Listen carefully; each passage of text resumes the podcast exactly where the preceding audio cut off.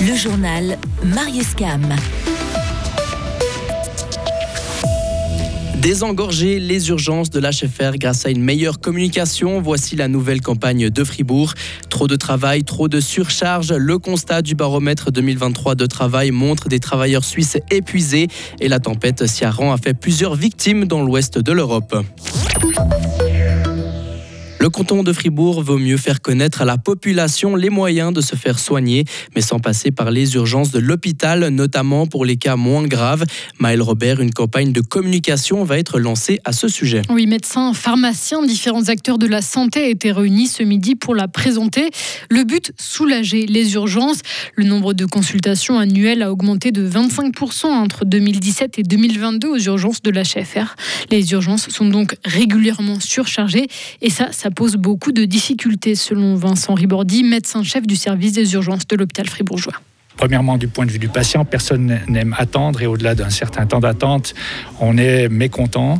Pour le personnel qui travaille, c'est extrêmement difficile aussi de toujours faire face à, énormément de charges et puis les patients mécontents.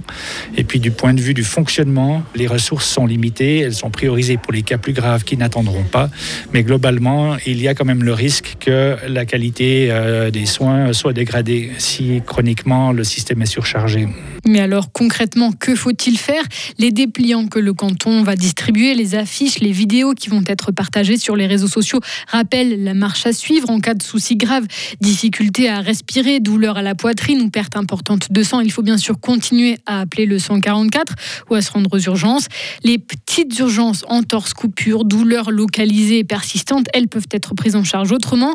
Le canton recommande d'appeler son médecin traitant ou alors d'appeler la garde médicale. Anouk Marmier, présidente de Médecins Fribourg. S'il appelle la garde médicale dans les districts périphériques, il va tomber directement sur le médecin de garde qui lui donnera soit en conseil téléphonique s'il considère qu'il n'a pas besoin de consultation en urgence, mais que ça peut attendre que son médecin traitant soit libre, ou soit le prendre le jour même à sa consultation en urgence.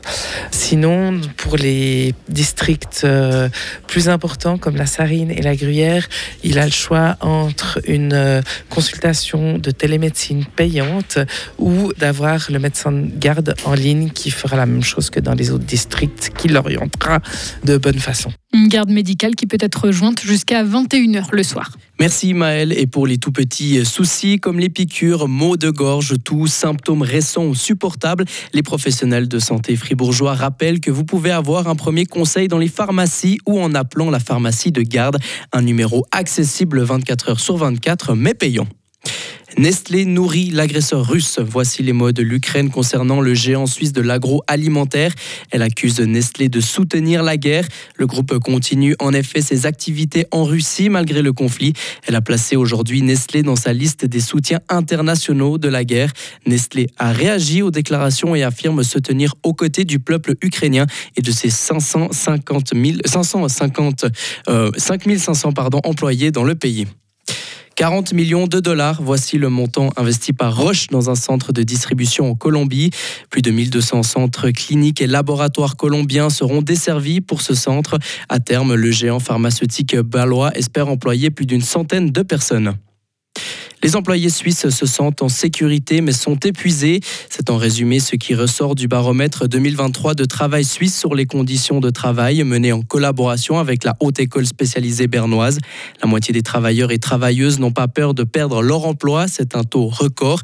Par contre, une grande partie d'eux envisagent de changer de travail. Frédéric Antonin. Plus de 820 000 personnes en tout et pour la même raison, trop de stress, trop de contraintes psychiques.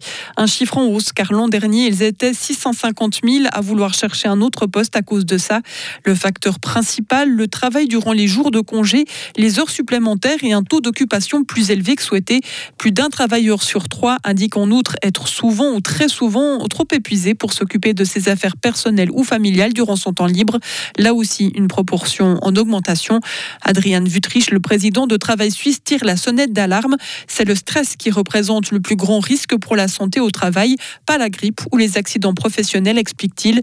Il appelle le Parlement à agir ces prochaines années pour protéger la santé des travailleurs et des travailleuses.